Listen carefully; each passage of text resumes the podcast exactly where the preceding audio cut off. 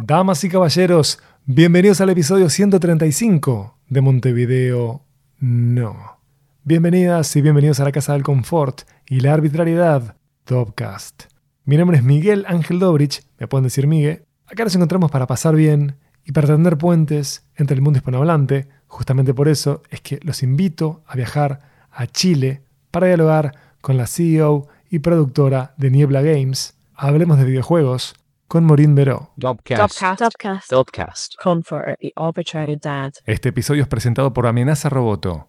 ¿Te interesa el impacto que tiene la tecnología en la sociedad? Seguí Amenaza Roboto en arroba amenaza roboto, facebook.com barra amenaza roboto, instagram.com barra amenaza roboto y obviamente en www.amenazaroboto.com. Domo arigato, Mr. Roboto.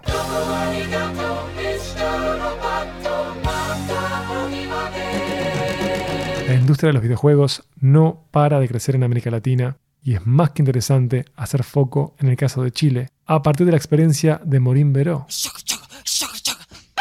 Como de costumbre, te invito a seguirnos en arroba Dopcast y en arroba mvdnopod. mvdnopod. Puedes seguirnos también en Instagram y en Facebook, en las cuentas de Dopcast. ¿Y por qué no hacerlo explícito? Nos escuchás desde donde prefieras. Estamos en Apple Podcast, Spotify, SoundCloud, Castbox, TuneIn. Y si sos un loco o una loca del RCS, levanta el código y dale play desde donde quieras. Si tienes la patología de Feedly, avanti.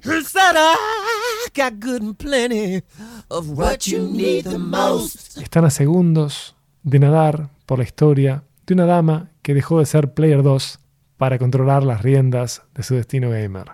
Con confort y muchísima literalidad, los dejo con la socióloga Maureen Veró.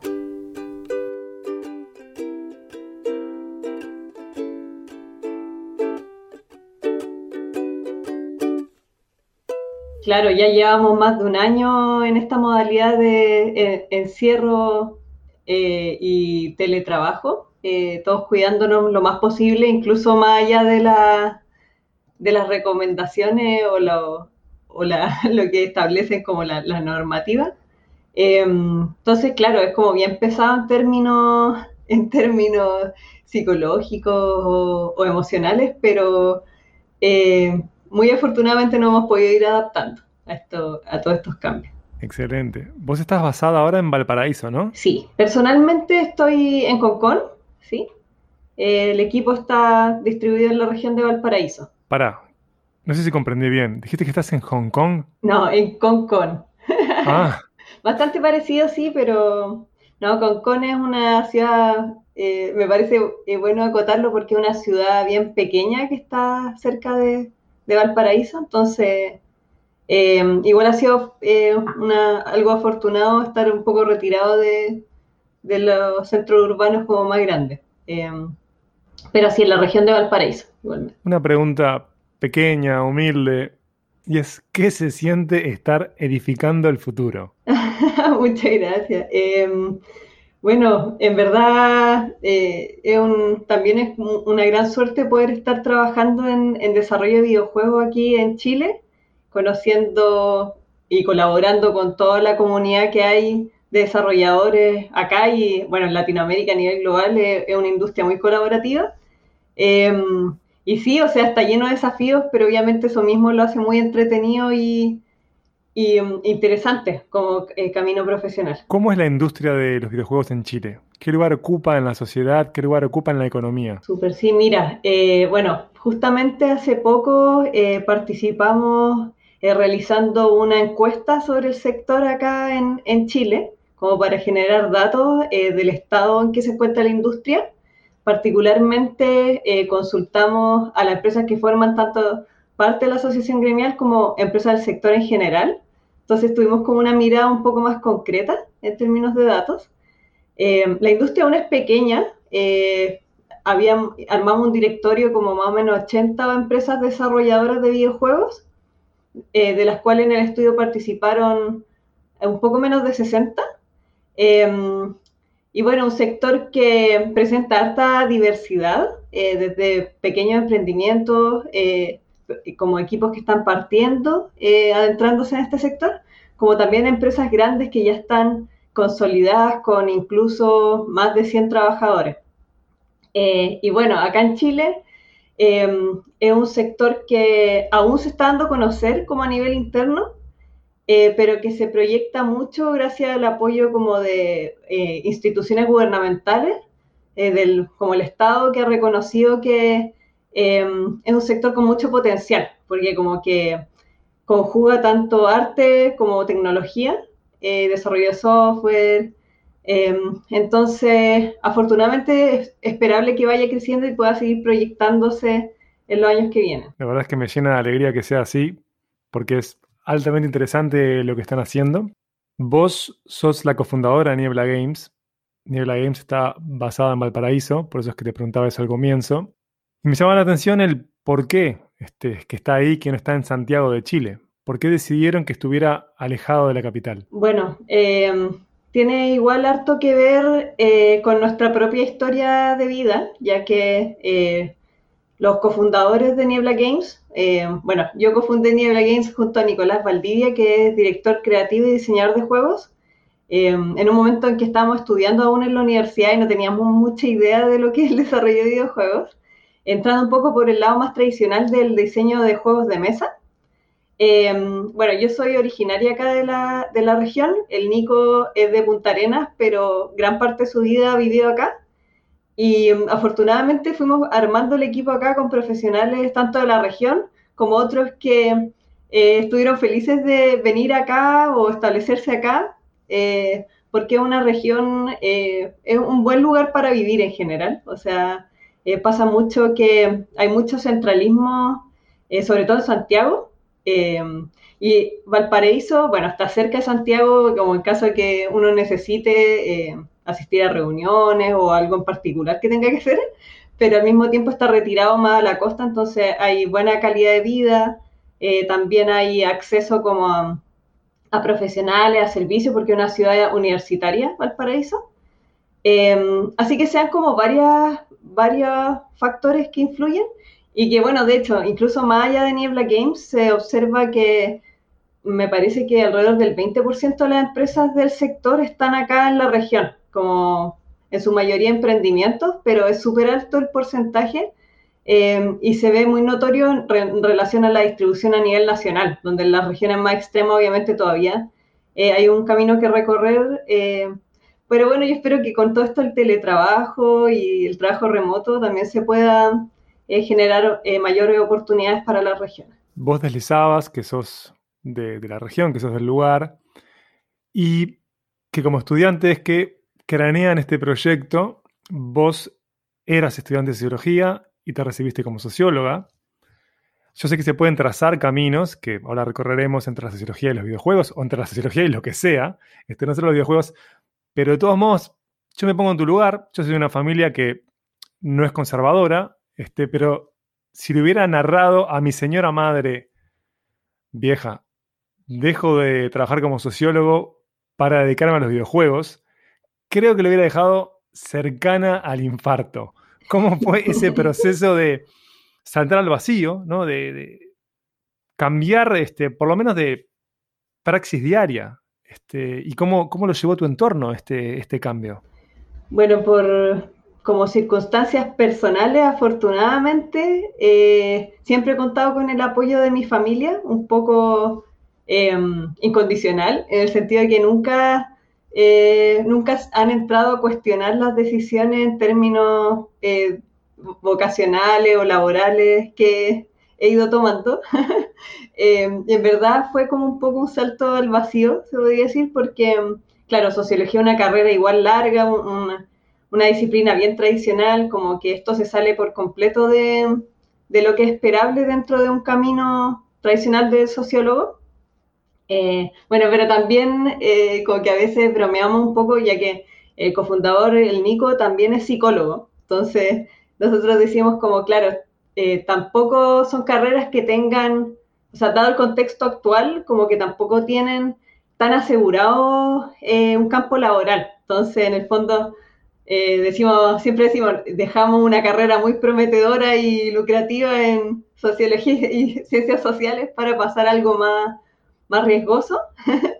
Em, claro, yo creo que para muchas personas, obviamente que son aversas al riesgo, eh, puede ser una decisión difícil, pero, pero claro, eh, ha sido toda una aventura, en verdad, eh, una fortuna también contar con el apoyo de, de nuestros cercanos, como tener esa red también eh, que, que, un poco no, nos dan ánimo y todo para seguir en este camino de emprendimiento. Bueno, deciden ir por Niebla Games.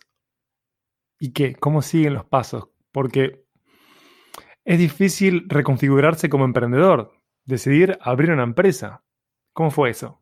Ay, sí, sí, en verdad ha sido toda una aventura. O sea, eh, desde que fundamos la empresa empezamos a trabajar así como full con el equipo. Han pasado unos cinco años, me parece ya. Eh, y claro, o sea, partimos y sin saber absolutamente nada sobre lo que implica el desarrollo de videojuegos. De cierta forma, algo que eh, pensamos ahora viéndolo retrospectivamente es que nos ayudó mucho tener esa inocencia de creer que podíamos hacerlo sin saber nada. Como que quizás si hubiéramos tenido más conocimiento sobre el tema, hubiéramos tenido más recato al, momento de tomar decisiones. Eh, pero esa misma ambición, eh, partir con un proyecto también tan ambicioso, eh, que ahora cuando eh, personas que están ingresando a la industria me dicen que tienen proyectos similares, como ese proyecto grande que los apasiona, con un montón de funcionalidades, yo le digo, no, no es lo mismo. Pero en verdad yo entiendo que eso es como parte de la, de la motivación inicial, o sea, lo que te mueve a, a estar esos primeros años eh, con tanta incertidumbre, aprendiendo, eh, dando como el triple de lo que sería en un, o incluso más de lo que sería en un trabajo normal, quizá en un, un trabajo tradicional. A un zoom out, ¿por qué es que se decidieron saltar por los juegos? O sea, previo a ir a los videojuegos, ¿por qué de la sociología a los juegos? Eh, bueno, esa es súper buena pregunta en verdad, porque claro, uno podría pensar, podría haber sido cualquier ámbito de industrias creativas, por ejemplo. Nosotros mismos pasamos por el tema de juegos de mesa, que incluso siendo tan cercano a videojuegos, en industria y un mercado completamente distinto, con sus propias lógicas y todo. Eh, y bueno, nosotros eh, primero escogimos videojuegos porque era el salto natural de juegos de mesa a la versión digital como un poco, esa fue nuestra, nuestra operación mental. Eh, pero después cuando fuimos avanzando nos dimos cuenta que en verdad es una buena decisión dado, dadas las tendencias a nivel global. O sea, dentro de las industrias creativas, eh, videojuegos la que está creciendo de forma más dinámica, más rápido, eh, exige como una capacidad de adaptación grande y mucho estudio, obviamente. Eh, pero claro, por ejemplo, quizás el área de, la, de las películas, la producción como de series de televisión o, o, la edición de libros son como un poco áreas que también son creativas, pero que no están creciendo con, la, con el mismo dinamismo. Así que bueno, fue una decisión como, como lógica, pero ¿qué te llamó la atención del juego en sí? Porque ahí hay un vínculo con la academia, o sea, ¿por qué era, estaban pensando en que no sé, tener un plan a lo de Pinky Cerebro, de conquistar el mundo a partir de estimular a nuevas generaciones? ¿Por qué el juego en sí? Bueno, esto es como una reflexión que hemos hecho ex post, porque en el momento era solo porque nos encantan los, juegos y los videojuegos. Pero eh, así como analizándole posteriormente, eh, como que los juegos en verdad eh, son una forma de arte o como un medio que tiene características muy distintas a, otros medios eh, de, industrias creativas, particularmente, bueno, el tema de, lo, de la amplitud en términos de los canales de distribución, la distribución digital, los distintos modelos que tiene de, en estos mismos canales, pero también el, el tema de la inmersión, la interactividad, como eh, la posibilidad que hay como de sumergirte en, en este formato, desde la perspectiva de, de los jugadores, eh, las jugadoras. Entonces, eh, yo creo que eso tiene un potencial eh, por, sobre, por sobre los demás medios. Em, bueno, y obviamente, de, incluso dentro de, la, de los videojuegos mismos hay una enorme diversidad. O sea, hay un poco como. Yo siempre digo a la gente que me dice, no, yo no, no sé nada de videojuegos, no me gusta, no sé. Yo digo que probablemente no ha encontrado como todavía el, el juego videojuego que es para ti, pero siempre hay, debería haber algo llamativo para, para cada persona, como que están variados. Eh, así que un poco eso es lo que a nosotros nos llama la atención, como el potencial que tiene en términos de interactividad de inmersión y de, bueno, y de diversión también, porque eh, es un poco más, no, no es tan unidireccional, se podría decir. Recién precisabas jugadores, coma, jugadoras, ¿no? Había un énfasis en el rol que tiene la mujer al poder disfrutar y experimentar los videojuegos. No me adentro en el tema de las jugadoras por ahora, sino en el tema de ser líder de una empresa como mujer. Y por lo tanto me imagino, capaz que estoy equivocado, pero que en, esto de tener presente a las jugadoras, que hay ciertos énfasis o ciertas estrategias eh, que vos abrazás.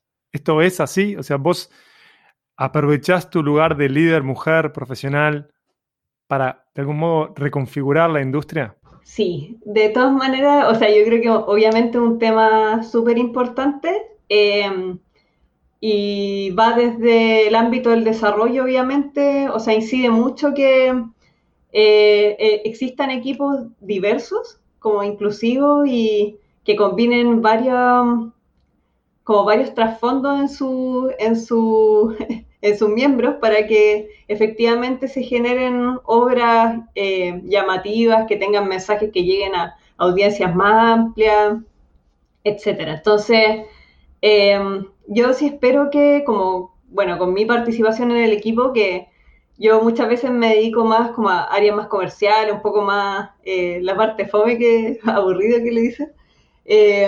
Eh, pero también me encanta como productora eh, participar en, el proceso creativo y somos un equipo tan chico que obviamente no tendría ni un sentido que, que no me involucrara. Entonces, sí, o sea, ese análisis o esa consideración hacia distintos públicos se da eh, tanto desde una perspectiva creativa, como pensar en el usuario que, va, a disfrutar de este juego, como también desde una perspectiva comercial. Eh, porque en la actualidad, como, eh, las, mujeres y en verdad como cualquier grupo que tradicionalmente no se haya considerado como jugador, están siendo parte de, esta industria ahora, o sea, de este mercado. bueno, es súper visible también que en, eh, eh, que prácticamente la mitad de las jugadoras son mujeres y esto incluso es más notorio dependiendo como ciertos, ciertos géneros de videojuegos y grupos etarios. Entonces, em, como que ya las empresas de distinto tamaño eh, no pueden desconocer esta realidad, como que ya no se están haciendo juegos con la misma, de la misma forma que se hacían hace algunas décadas. Em, por ejemplo, cuando nosotros éramos chicos, éramos eh, niños y niñas, eh, los juegos dirigidos para, niñas eran como súper eh, malos, así como, no sé, se caricaturizaba un poco qué era lo que es el juego que se esperaba que las mujeres jugaran, así como... siempre no eran juegos buenos, y eso ha cambiado. ¿A qué me refiero con que no, no, eran juegos buenos? Por ejemplo, era como ya, el juego para niñas es un juego de Barbie, que no tiene ninguna calidad en términos de jugabilidad ni nada, sino que es como cualquier juego que se le pone Barbie. Y entonces obviamente a muchas niñas no les atraía quizás jugar videojuegos porque los juegos que se creaban para ellas eran como de una calidad eh, más baja. Entonces actualmente eso está completamente desechado. O sea, ahora está mucho más presente el hecho de que las haya protagonistas mujeres incluso en las franquicias más eh, comercialmente exitosas. Entonces eso yo creo que es un cambio muy notorio y súper bueno. De todos modos es llamativo como en muchas de esas franquicias el retrato femenino es diferente al retrato masculino. Hay un plano que se utiliza todo el tiempo en el cine, como en los videojuegos. Este, si alguien juega a las diferentes variantes de los Arkham de Batman, ¿no? Arkham City, Arkham, Arkham Asylum, cuando aparece el personaje femenino, pienso en Gatúbela, siempre hay un plano que está Gatúbela de espalda este, y es contrapicado, en donde uno, lo voy a poner en términos técnicos, le ve el culo a, a Gatúbela. Este, y eso no suele pasar con los personajes masculinos, que uno esté centrado en lo bien que está el culo de Batman o lo bien que está el culo de quien sea. Eh, y mm, sigue habiendo como una explotación estética de, los personajes, ¿no? Este, femeninos.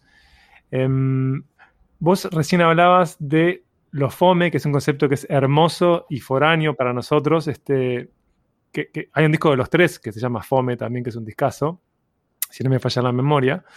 Em, que eran los juegos femeninos, este, los juegos supuestamente para niñas, este, para el mercado infantil de, chicas, Y me hacía pensar en, bueno, ¿a qué jugaba yo que podía identificar con lo masculino o lo femenino? Yo tengo 41 años, nací en 1980. Este, ¿Vos, Morín, cuántos años tenés? Yo tengo 31. 31 años. Este, y me preguntaba, Bubble Bobble de Nintendo, ¿era un juego femenino o era un juego que era universal? El Mario Bros. eh, tenía la lógica típica de rescatar a la princesa, ¿no? Este, así que bueno, ahí podemos discutir eh, a, qué pertenecía eso o no. Pero, ¿cuáles eran los juegos que te gustaban a vos? O sea, entendiendo esto de que la oferta era aburrida, ¿a qué jugabas vos de chica? Claro. Eh, bueno, yo personalmente eh, tuve acceso a, consolas, muy afortunadamente para jugar desde muy chica, Eh, pero claro, fue porque, bueno, tal como le ha pasado a muchas colegas, eh, que cuentan que ellas como que recibieron un poco la influencia de las consolas de forma indirecta, porque tenían quizá un hermano más grande que al que le regalaron las consolas y uno era como el segundo player, o bueno, después se, se adue- adueñaba de eso.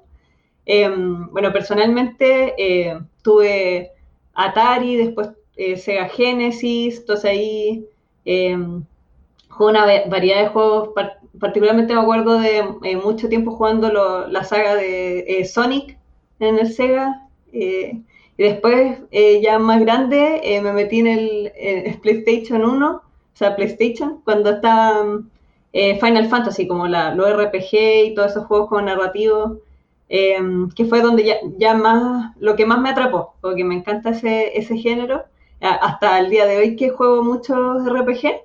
Eh, sí, así que en verdad, no sé, probablemente si yo no hubiera tenido hermanos mayores, eh, no, no hubiera accedido a, a ese contenido porque no, como que no, bueno, no es por culpar a mis papás ni nada, pero obviamente como que ellos asociaban el tema de los videojuegos más a mi hermano y llega un poco tangencialmente a mí. De hecho, por dar un ejemplo, un hermano grande, eh, incluso le pagaron como clases de, de programación para que aprendiera a ocupar, aprendiera más sobre el Atari y eso. Y claro, no, a mi hermana y a mí como que jamás se pensó como en esa posibilidad. Eh, y finalmente fui yo la que me dediqué más al área de videojuegos, yo creo recibiendo esa influencia más- de forma más indirecta. Eh, así que sí, bueno, en los RPG, eh, bueno, lo que mencionabas tú, la figura femenina, en verdad súper variable y bueno, y los juegos asiáticos también, o sea, acá estamos, siempre comentamos un poco más eh, el occidental, pero eh, como que de ahí si uno se pone como a ver la amplitud de forma en que se representan las mujeres todavía, no se da cuenta como todo el camino que queda por recorrer. Pero bueno, sí, yo agradezco haber tenido esa oportunidad porque finalmente cuando uno, cuan- si uno es eh, niña y juega, probablemente se va a interesar profesionalmente en el área. Es muy difícil que alguien que nunca jugó eh, llegue a desarrollar videojuegos. O sucede, y de hecho es súper bueno tener esa, ese perfil en, en el- la comunidad de desarrolladores, pero es raro. ¿A qué jugabas en el Atari? Oh, en el Atari eh, estaba el Moctezuma, Mo- Moctezuma, eh, y había un montón de juegos de, de deporte, así como de... Pero no me acuerdo cómo se llaman, así, ¿verdad? Sí, había uno de tenis que era increíble, boxeo, básquetbol. Me acuerdo haber estado eh, haciendo salto con, con el garrocha, como había uno que era saltar. Pero claro, yo tenía en ese, en ese momento como cinco años o algo así cuando jugamos en el Atari. Ah, y bueno, también eh, jugamos, cuando éramos chicos, jugamos harto esta aventura, eh, aventuras visuales, aventuras gráficas, eh, eh, como Full Throttle. Ese juego eh, también nos marcó harto de, de niños, sí. ¿Cuán interesante es esto que vos subrayabas de que muchas mujeres llegaban a las consolas porque lo, lo utilizaban hermanos mayores y este rol de ser el, el player 2, ¿no? de ser como constantemente el player 2, eh, muchas veces ubicado a la derecha de la pantalla. Y cómo de ser la player 2 de la casa termina siendo en la ley, la fucking sheriff. Al final, quien arma su empresa de videojuegos, Niebla Games, y comienza, a, me imagino que cambiar el panorama, porque que vos ocupes el lugar que ocupás es radicalmente inspirador, porque cuando hay modelos, hay caminos a seguir. Y si Niebla Games sigue conquistando mercados, vos de algún modo sos una embajadora de tú también, este Player 2, puedes llegar aquí. claro. Bueno, ahora que mencionábamos esto de los juegos, me acordaba que en el Full Throttle, cuando jugábamos, yo muy Player 2, pues como viendo cómo jugaba mi hermano, que es dos años mayor que yo, pero justamente en ese juego eh, que eh, nosotros jugamos eh, en el computador, hay una, está esta personaje que se llama Morín y que es una mecánica. Entonces, eh, como que ahí yo al tiro así como que alucinaba con que el personaje eh, se llamara Morín y fuera mecánica, y a mí me encantaban los temas también de eh, mecánica popular para niños y todas esas cosas, entonces ahí uno se arma como todo, o sea, dice uno como que vive en carne propia el tema de la representación, pues como que el personaje se pueda parecer a ti, se llame como tú o cosas así, uno alucina cuando niño.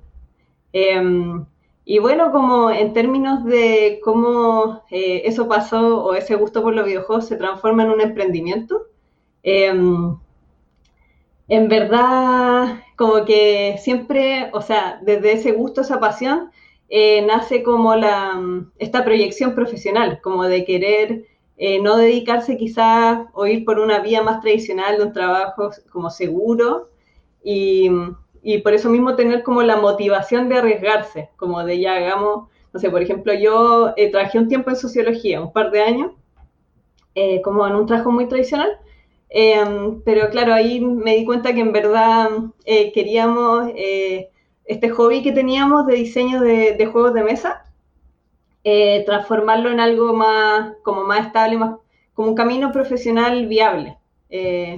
Entonces esa fue un poco la, apuesta que, hicimos, como eh, armemos un equipo y tratemos de sacar adelante nuestro propio proyecto creativo. ¿Cuánto llevan editando? Eh, así como desarrollando videojuegos. Sí. Mira, llevamos de los cinco años, o sea, hace más o menos cinco años, en, partimos así trabajando full time en enero del 2016.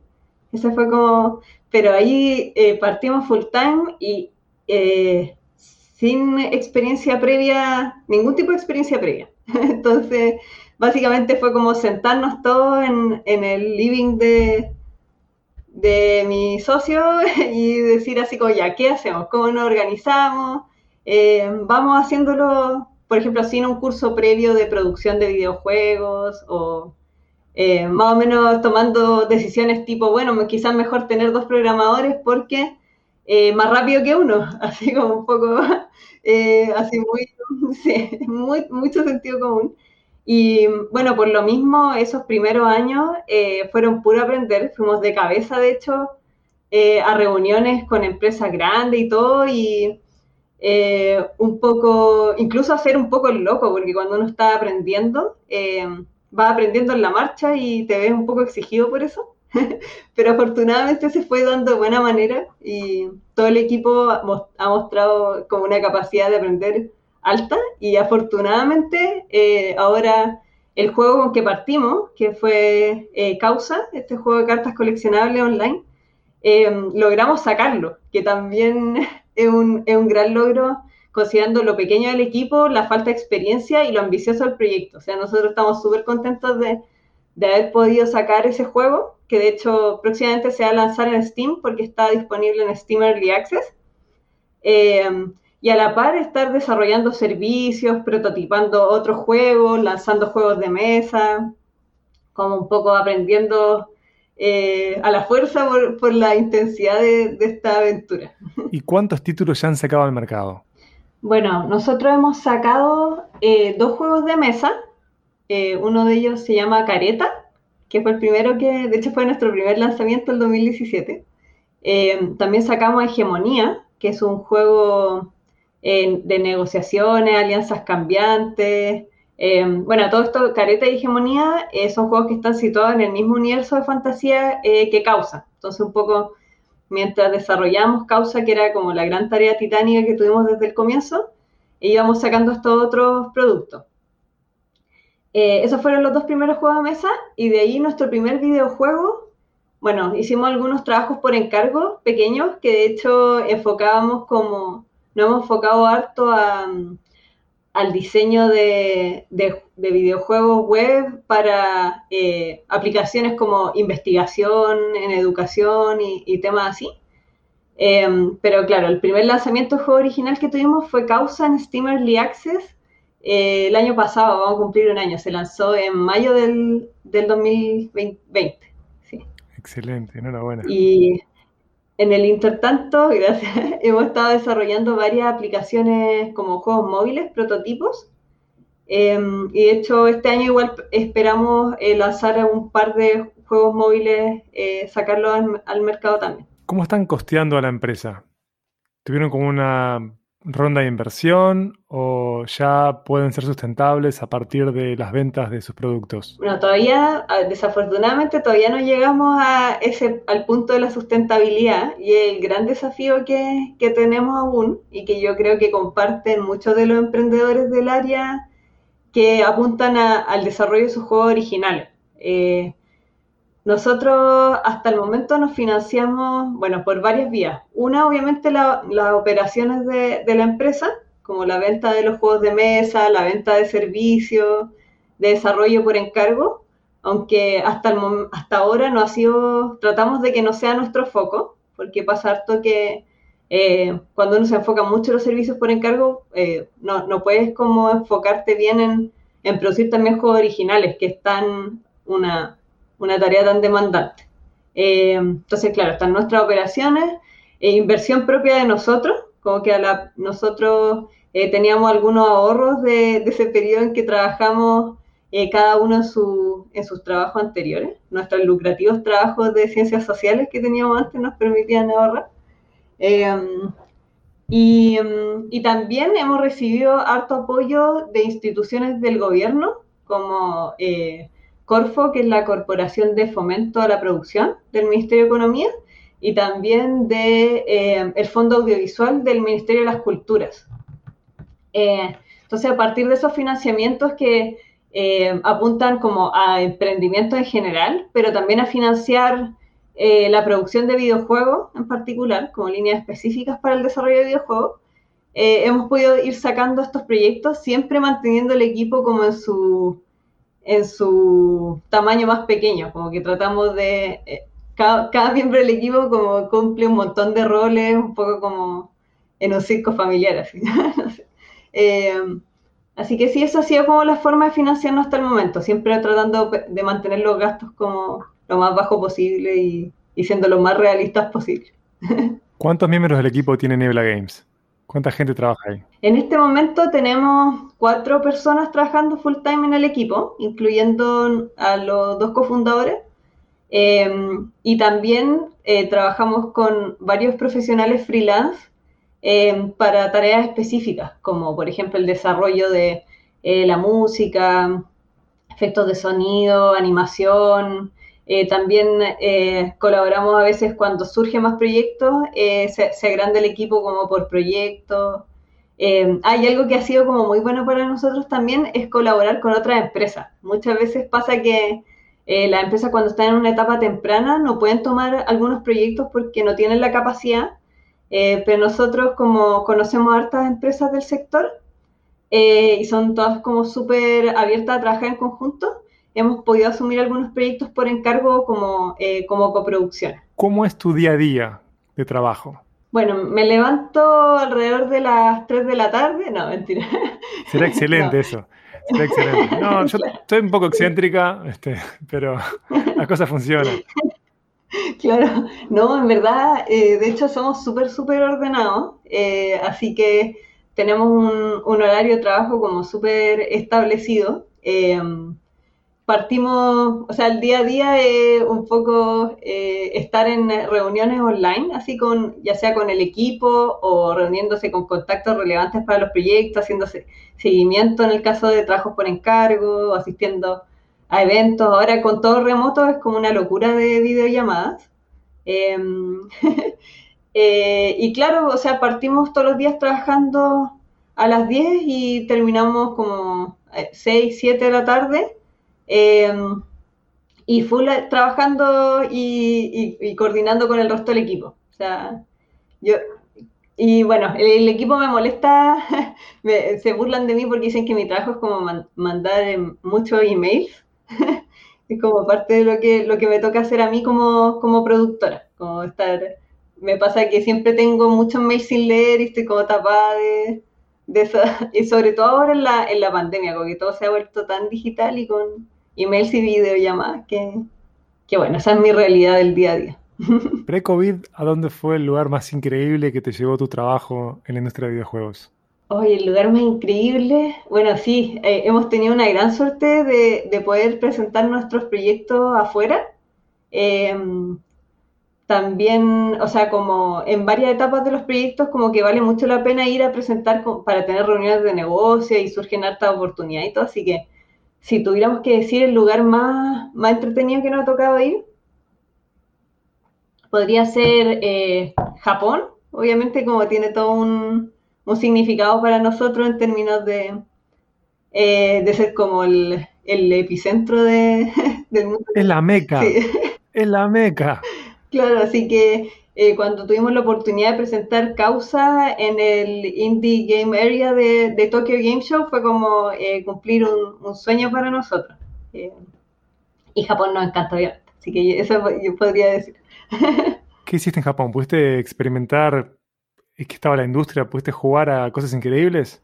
¿sabes qué? Eh, como eh, esto de exhibir los videojuegos como que eh, obliga mucho a estar en uno como atendiendo a las personas que van a jugar al, al stand y todo, como que al final eh, no se da mucho la oportunidad de probar otras cosas, pero sí obviamente aprovechamos de visitar toda la feria eh, y bueno, la ciudad también. Eh, y Japón, justamente, o sea, a pesar de ser la meca como del, mundo de los videojuegos, eh, se da el caso de que es un mercado muy específico y muy particular, como que tiene eh, características muy particulares que hacen difícil entrar para los, quizás para los desarrolladores eh, de afuera que están buscando hacer negocios ahí. Eh, nosotros tuvimos la oportunidad de asistir en una misión comercial con otras empresas chilenas esto es como, yo creo que un análisis igual bien compartido, que claro, hay oportunidades y el mercado asiático en general es como lo que está, está creciendo como súper rápido y todos quieren como entrar.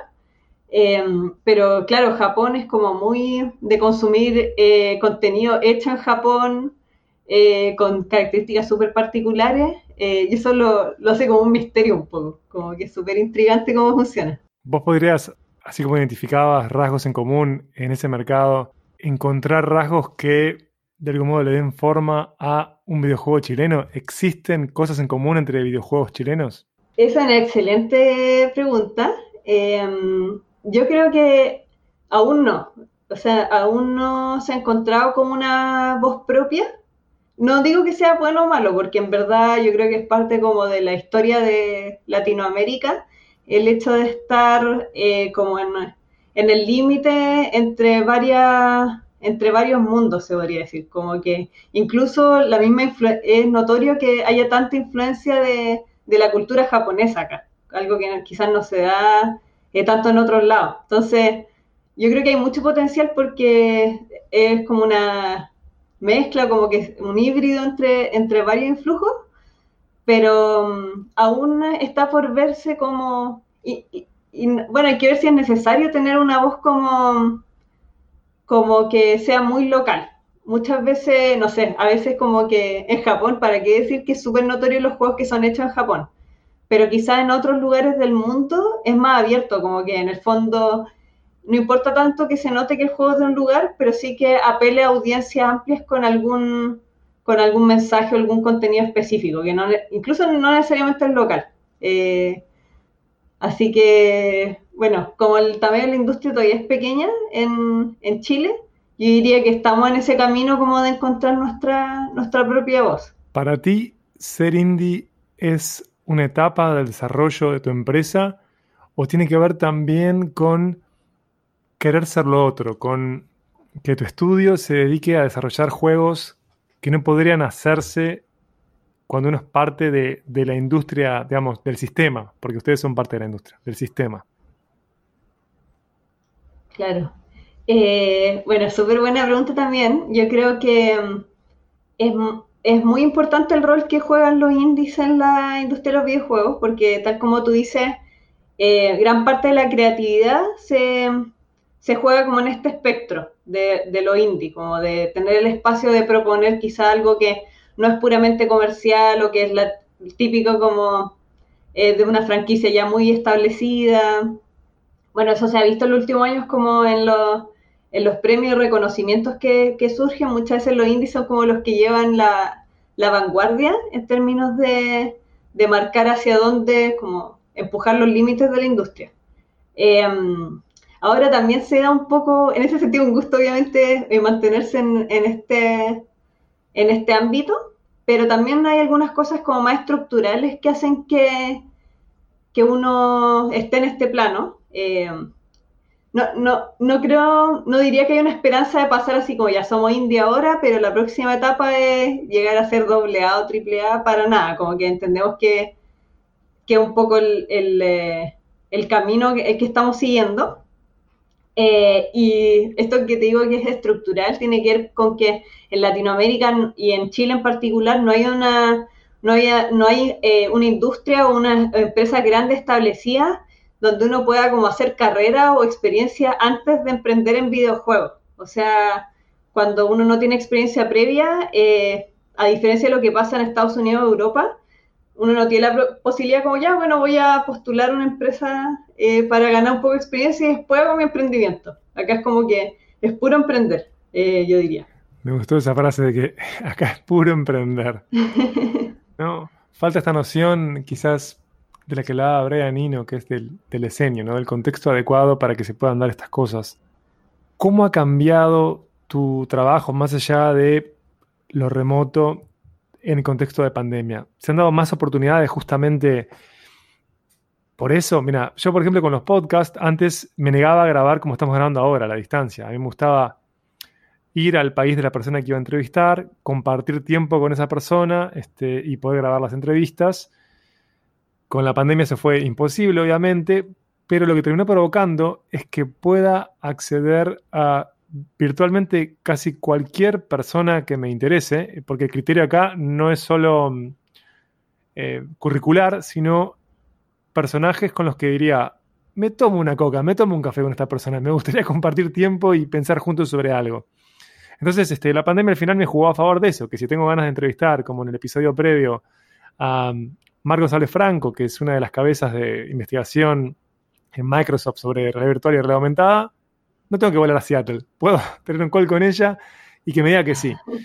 ¿En qué, qué ha sido lo positivo? Que, si es que hubo algo positivo de la pandemia en ustedes. Bueno, concuerdo, de todas maneras, concuerdo plenamente con lo que mencionas tú. Quizás, eh, quizás, o sea, no nos hemos dado tanto cuenta, pero eh, no sé, en este tiempo de pandemia hemos podido asistir a un montón de eventos en formato digital y tener reuniones de forma súper intensiva, eh, contactar a gente que, efectivamente, pues, contactar a gente que en otras circunstancias quizás esperarías mucho tiempo quizás encontrártela en algún evento o algo así.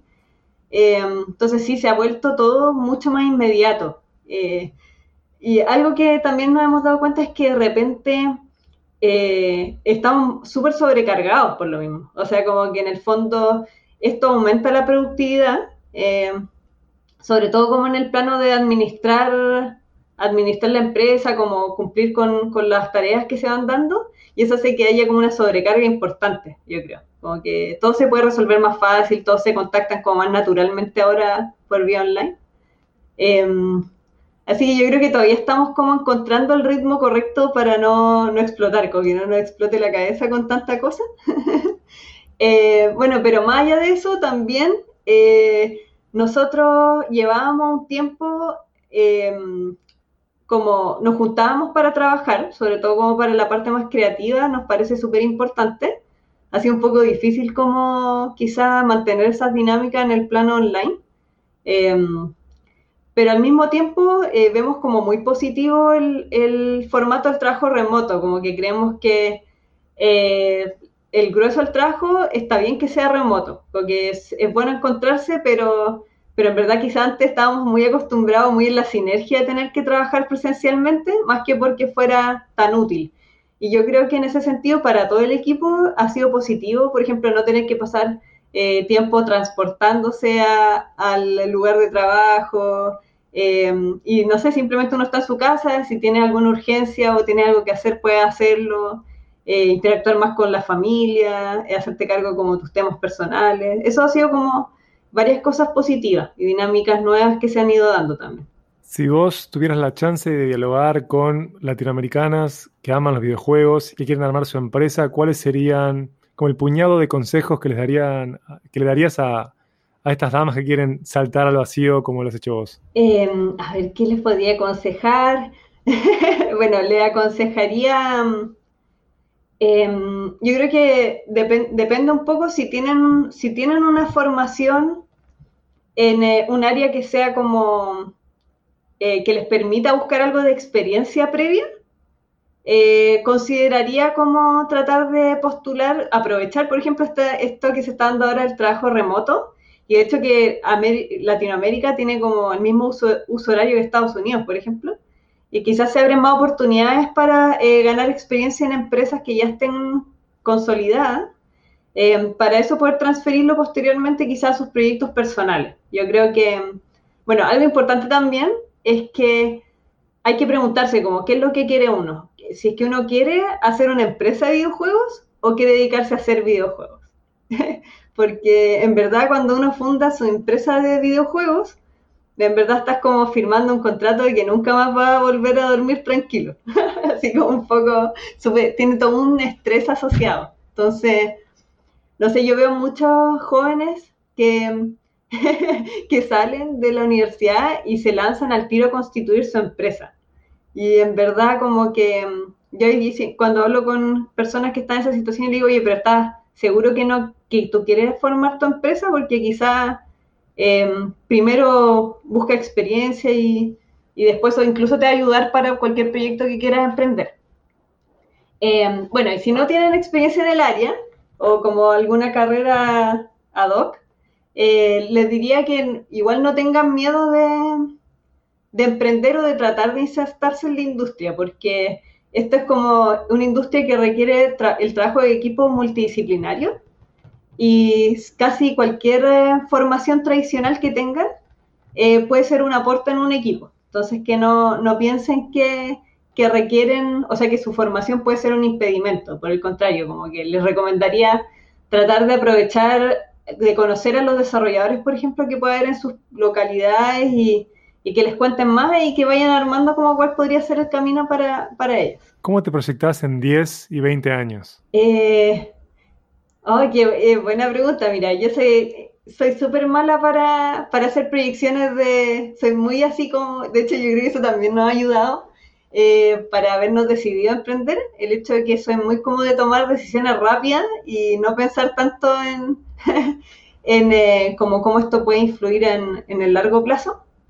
Em, pero a ver, en 10 y 20 años más yo me proyecto, ojalá como eh, con Niebla Games, eh, como una empresa consolidada en términos comerciales, como poder encontrar esa, mm, como el modelo para lograr estar como estable y y poder financiarnos como mayoritariamente por nuestras propias operaciones eh, y no dependiendo, algo que yo creo que le pasa mucho a Indies, como que depende mucho de, darle con el palo al gato y como ojalá conseguir un éxito y, que eso como propulse la, empresa. Así que de aquí a 10 años espero que podamos como eh, seguir trabajando, haciendo crecer un poco el equipo, eh, pero sobre todo mantener como esta posibilidad de trabajar en nuestros propios proyectos, como las cosas que nos gustan, las propuestas originales, em, como que algo que, que, le da sentido a lo que hacemos, finalmente. La última pregunta, que es como la interrogante que más me ha pesado en toda esta conversación, y es cómo en tu tiempo libre todavía tenés ganas de jugar a videojuegos.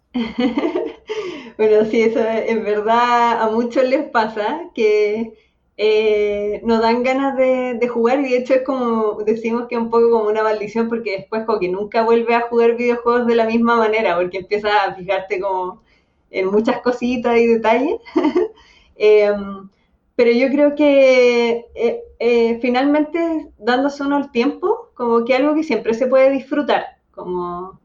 Em, a mí me, encanta, por ejemplo, ahora estoy jugando el Final Fantasy VII Remake, eh, y así muy en la línea con lo, con lo que jugaba cuando era pequeña.